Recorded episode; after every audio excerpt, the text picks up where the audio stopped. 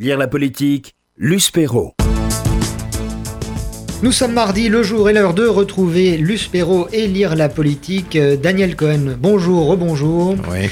Luce Perrault, je Rebonjour, rebonjour Luce, Jonathan. je vous laisse le micro.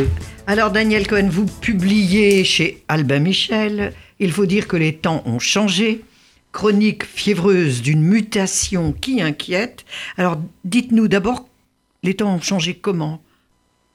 Alors, les temps ont changé. Bon, d'abord. On le voit, on le vit. Vous avez reconnu que la chanson de, de Diane Tell, c'est Oui. aussi un clin d'œil à la chanson de, de Bob Dylan, Times Are Changing. Et pour rester sur Bob Dylan, par, par qui le, le livre commence vraiment, on avait l'idée dans les années 80 que les temps changeaient, que quelque chose était en train de se terminer, la société industrielle, ses vieux ordres, sa société française encore très féodale était peu à bout, de souffle. Et on croyait qu'on allait en sortir. Et de fait, on en est, en sorti, on en est sorti, mais pas pardon, excusez-moi, pas du tout dans la direction euh, prévue. Ce qui s'est passé à partir du milieu des années 70, 80 et jusqu'à aujourd'hui ne ressemble pas du tout à ce que l'imaginaire des années 60 avait en tête. On pensait tout simplement dans les années 60 qu'en sortant de la société industrielle, on allait sortir du capitalisme, on allait sortir de la société matérialiste, la société de consommation. Et on voit Oui. euh, avec le mouvement des Gilets jaunes à quel point les questions de Mais pouvoir d'achat, les questions de revenus, au fond, restent tout aussi préoccupantes, tout aussi importantes qu'elles le pouvaient l'être dans les années 60, alors qu'au passage, on est juste devenu deux fois plus riche. Il y a quelque chose qui n'a pas disparu, il y a quelque chose qui reste aussi prégnant, c'est ce besoin d'enrichissement des sociétés modernes. Et vous évoquez donc euh, ces espérances déçues des années 60 ont donné mai 68. Vous évoquez les illusions perdues de mai 68. Est-ce mais il y avait une telle ferveur, une telle attente en mai 68 justement. Est-ce que finalement, euh, comment vous expliquez que ça n'a pas marché, qu'on se retrouve avec des gouvernements faibles, une société proche de la désespérance?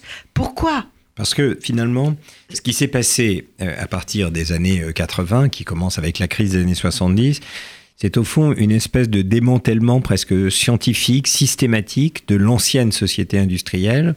Non pas qu'on soit sorti du, du matérialisme, c'est même encore une fois exactement le contraire, mais ce que la société euh, industrielle avait de bon, elle avait beaucoup de- d'effets, d'aspects négatifs comme l'abêtissement du travail à la chaîne, etc. Bon, toutes ces choses qui ont été criti- critiquées justement euh, en leur temps, mais elle avait une Vous qualité. leur avez euh, d'ailleurs consacré un ouvrage, Voilà, euh, temps modernes. Noto moderne, tout à Voilà. fait, qui avait été primé par le prix de, Que je vous conseille de relire. Voilà. Mais, mais il y avait une qualité, c'est que c'était une société au fond intégratrice. C'était une société qui était hiérarchique, d'obéissance, mais solidaire. C'est une société dans laquelle le rapport entre le salaire d'un patron, le salaire d'un ouvrier était à peu près fixe, alors qu'aujourd'hui il a, il a totalement explosé. Et puis c'était par exemple une société dans laquelle le personnel d'entretien, de cantine, etc. d'une entreprise, au fond, était rémunéré comme les autres, enfin indexé sur les normes de progression générale des salaires dans cette entreprise. Ce qu'on a organisé à partir des années 80-90, c'est une espèce de mise en concurrence générale de gens qui auparavant étaient intégrés par l'entreprise et donc en un certain sens protégés par l'entreprise. Le personnel d'entretien, pour prendre cet exemple, appartient aujourd'hui à des services d'entretien. Ils ne sont plus intégrés à l'entreprise et on essaye de réduire au maximum sont leur coût de fonctionnement, l'externalisation. Le rapport, j'ai envie de dire, euh, donneur d'ordre, sous-traitant, s'est substitué à ce qui pouvait être dans la société des années 60 le rapport hiérarchique simple, entre guillemets, d'un ouvrier auprès de son contremaître, de son ingénieur et de son patron. Et le grand désenchantement euh, des années 70-80, c'est celui-là. On a perdu quelque chose, on attendait un monde meilleur et en réalité, on entre dans les années 80 en ayant perdu ce sens entre guillemets, de la solidarité entre les différentes strates sociales. Et c'est à partir de ce moment-là que, euh, quand la révolution de Reagan et Thatcher prend, prend le pouvoir, elle annonce elle-même une révolution morale. On va retrouver une société de valeurs où le travail sera la valeur cardinale, où l'effort sera récompensé. Et en fait, elle a fait advenir euh, ce que la traduction d'un livre a appelé le triomphe de la cupidité. Et c'est ça la deuxième grande désillusion. On croyait sortir par le haut de la société industrielle, puis avec la révolution conservatrice, sortir par le haut des valeurs morales de ce désordre et de ce chaos des années 70. Et au fond, à chaque fois, on a été déçus. Et ça a donné la France, ce qu'on appelle en France la France périphérique. Voilà. pour reprendre le titre d'un autre ouvrage. Et tout à fait. Et la montée du populisme, je crois, comme on appelle le populisme pour aller vite, euh, se nourrit de cette double déception, et là encore pour le dire très vite, à l'égard de la gauche et ses idéaux des, des 60s, et à l'égard de la droite et son projet de révolution morale, de restauration morale des années 80. Mais Daniel Cohen, pourtant, ces révolutions industrielles que vous évoquez du 19e, du 20e siècle, ont quand même beaucoup amélioré la vie des Français. On a l'impression qu'ils semblent avoir oublié que, que, que ça n'a pas compté.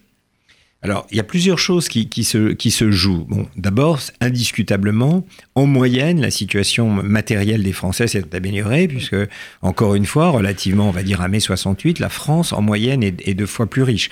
Et le SMICAR gagne sans doute deux fois plus que le, le, le SMICGAR. Ce qui, ce qui correspondait euh, au SMIC, au, SMIC euh, euh, euh, dans, les, dans les années 60. Donc, la condition matérielle s'est améliorée. Mais c'est là qu'on est dans le paradoxe du progrès.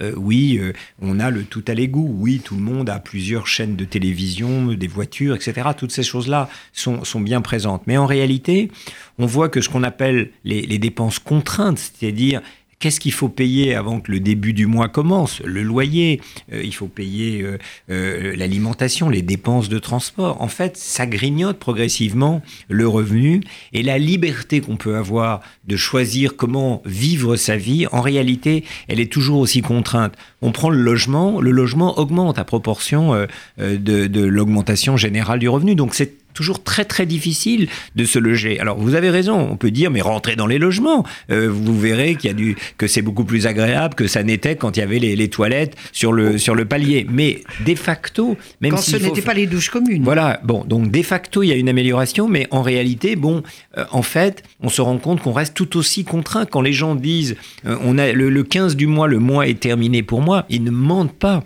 On voit que la pression des besoins est exactement aussi prégnante. Pourquoi? Parce que voilà, on peut plus vivre en ville, donc pour garder un certain pouvoir d'achat, on s'éloigne du centre-ville, et il y a des choses que les statistiques ne mesurent pas, c'est au fond la, la, valeur du temps qui est perdu dans les transports en commun, ça ce sont des choses que cette crise a révélées. Donc oui, il faudrait aller très très loin dans cette analyse, et pour aller vite, la situation des classes moyennes, elle s'est objectivement, statistiquement amélioré, mais le ressenti n'a pas augmenté à cause de ce que je viens de dire. Et le plus important n'est même pas là. Je crois que le plus important, c'est que dans les années 60, on était pauvre, mais il y avait une promesse d'enrichissement un ouvrier au début des années 60, il n'avait pas nécessairement une automobile, une voiture, une, un, un téléviseur, une machine à laver, mais il savait qu'il l'aurait. Parce que le rythme du progrès, c'était justement de mettre à la disposition de tout le monde ces biens matériels que la société industrielle proposait. Aujourd'hui, euh, la menace, c'est plutôt la, promesse s'est évaporée. Euh, on, est bien content quand on peut préserver ce qu'on a, et la menace, c'est le déclassement. Pour reprendre un autre livre de, de Louis Chauvel, on est constamment menacé dans la société d'aujourd'hui. Dans les années 60, au fond, le mot d'ordre, c'était travail dur et tu seras augmenté, tu pourras te, te, payer des choses que tu ne peux pas te payer aujourd'hui. Aujourd'hui, le mot d'ordre, il est davantage travail dur ou tu seras licencié. Donc on est passé d'une promesse à une menace et c'est ça qui explique, je crois, tout simplement l'état général d'anxiété dans lequel se trouvent les Français. Et dès que ça dérape, alors oui, la peur du déclassement revient prendre les gens à la figure. C'est ça qui explique leur nervosité et finalement leur colère. Au micro d'RCJ, Daniel Cohen, euh, pour son ouvrage Il faut dire que les temps ont changé, c'est publié par Albin Michel. On a évoqué toute l'amélioration quand même que nos sociétés ont, dont, nos sociétés ont, profité. Il y a une nouvelle euh, révolution qui s'annonce, c'est la, révolution euh, de l'intelligence artificielle, des réseaux sociaux, de l'Internet, les moyens technologiques quand même qui apportent un espoir formidable, qui, un accès au savoir plus facile, un accès à l'information meilleur. Et cela, semble quand même, quand on vous lit, euh, ne pas concerner les, les Français. Euh, ils ne s'y intéressent pas vraiment. Pourquoi? Ah, Je pense qu'ils s'y intéressent, mais qu'ils en ont peur, là encore. C'est-à-dire que oui, l'intelligence artificielle, si tout se passe bien, va faire que beaucoup de choses seront plus simples, que on pourra voilà déléguer des tâches à, des logiciels Ah qui oui. auparavant étaient assez assez fastidieuses, administratives, etc. Mais il y a une, une énorme épée de Damoclès au-dessus de beaucoup de gens, qui est tout simplement celle qui pose la question de savoir est-ce que mon emploi, là, celui qu'on fait, va être remplacé par des algorithmes ou est-ce que je serai toujours euh, là dans 10 ans ou 20 ans? Donc là, pour le coup, c'est un peu la marque habituelle du progrès. Il y a des changements, c'est toujours c'est schumpeterien, mais là, ça Oui.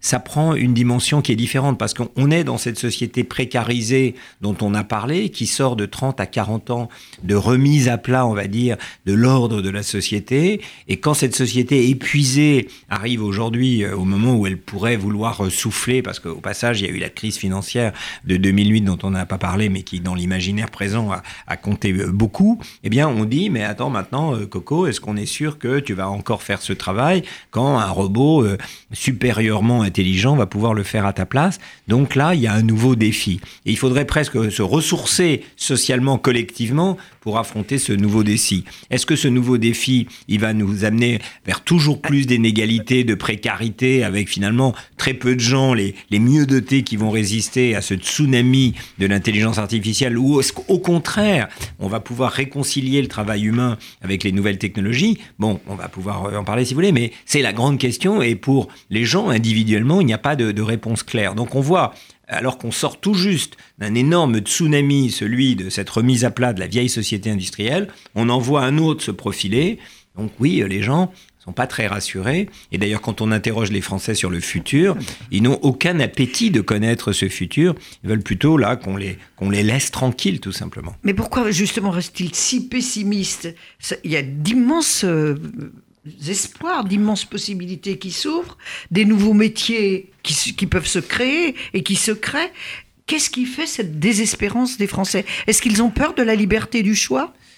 Bah, la liberté du choix, le- le- le- ils ont peur de ne pas l'avoir. C'est-à-dire, si vous êtes chauffeur de taxi et qu'on vous annonce que dans 5 ans, euh, il y aura des taxis autonomes, la liberté du choix, elle sera pour le consommateur, elle ne sera, pas pour le- elle sera pas pour le producteur. Vous travaillez dans une banque. Pour le ex- travail aussi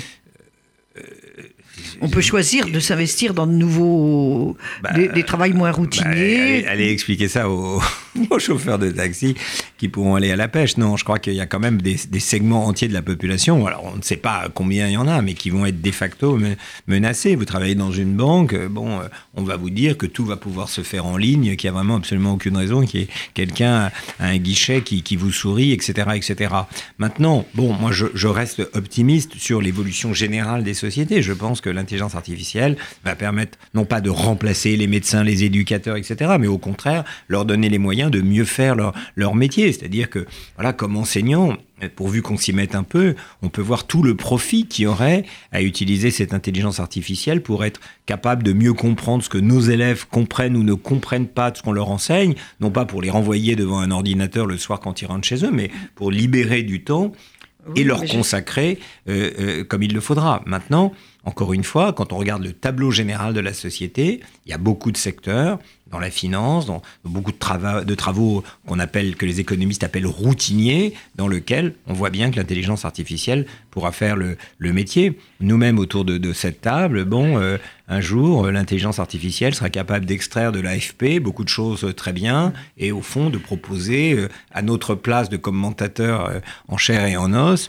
des, non, informations très très vivantes qui n'empêcheront jamais qu'on prenne un moment pour discuter de tout ça, mais un gros du travail aura été soit mis en ligne gratuitement, soit préfabriqué. Donc, on voit bien qu'il n'y a pas vraiment de métiers qui peuvent se sentir totalement à l'abri. Les, les médecins, bon, c'est vraiment le métier dans lequel on s'occupe des humains. Et on va Euh, Justement, pas- la, so- on- la santé est un domaine. on va pas remplacer a priori le bonhomme qui vous prend le pouls, qui fait le diagnostic, qui vous explique que vous êtes très malade, moyen. Bah, pourtant, on voit qu'il y a beaucoup de domaines, en dermatologie, etc., dans lequel, bah oui, vous allez devant un écran et puis on vous dit ce que vous avez. En Chine déjà, l'intelligence artificielle a fait de tels progrès que beaucoup d'hôpitaux où vous rencontrez pas de malade, vous arrivez, on vous fait une petite prise de sang, enfin, c'est-à-dire, hop, il y a un robot qui vous fait la prise de sang, vous vous mettez derrière un écran, voilà, et dans 90% des cas, on va vous dire, désolé, vous n'avez rien, vous rentrez chez vous, prenez ces trois trucs-là, et si dans un mois vous crachez toujours du sang, revenez nous voir, et à ce moment-là, on va s'occuper de vous. Donc, il n'y a aucun métier qui puisse se dire véritablement à l'abri. Prenez les avocats, pour juste terminer cette liste, les avocats, là encore, ils peuvent tout à fait se dire, mais c'est de l'humain, ça. Qui va décider d'un divorce qui va...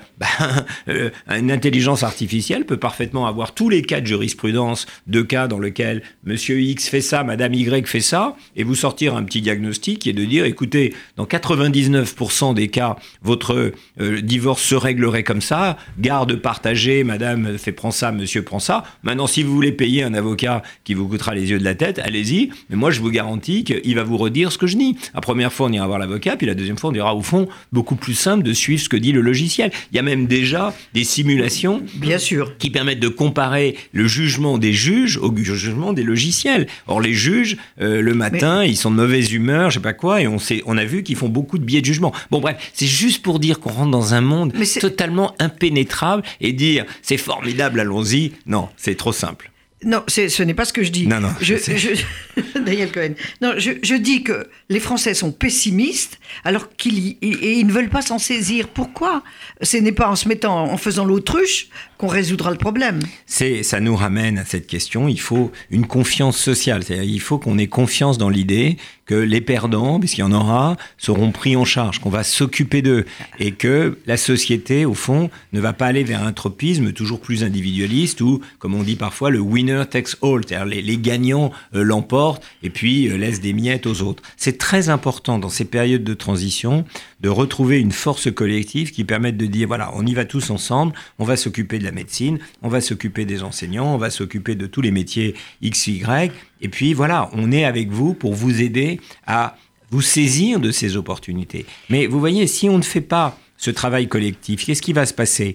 On aura des, jeunes gens là de, 25 ans ou de 20 ans, 25 ans de meilleur des cas, qui dans la Silicon Valley vont se mettre à produire comme ça des applications tueuses qui vont justement réfléchir à la manière de détruire euh, ces emplois dont on parle, parce que c'est ça leur business model. C'est Uber, c'est Booking, c'est en extériorité être capable de réfléchir à la manière de remplacer des humains par des logiciels, parce qu'ils sont payés pour ça. Ils réfléchissent dans cette direction. Donc il faut que nous, nos hôpitaux, nos médecins, nos professions de santé, etc., ils voient, mais qu'est-ce que nous, on peut faire avec euh, cette intelligence artificielle pour nous être plus productifs? Mais justement, on est, donc on l'a compris, on est passé dans une euh, société postmoderne, post-industrielle, une information post-vérité. Alors, ce sont ces mutations-là qui inquiètent, comme vous le soulignez. Alors, comment, quelle solution, quel moyen de, comment vous voyez l'avenir? Parce que, euh, de toute façon, c'est inéluctable.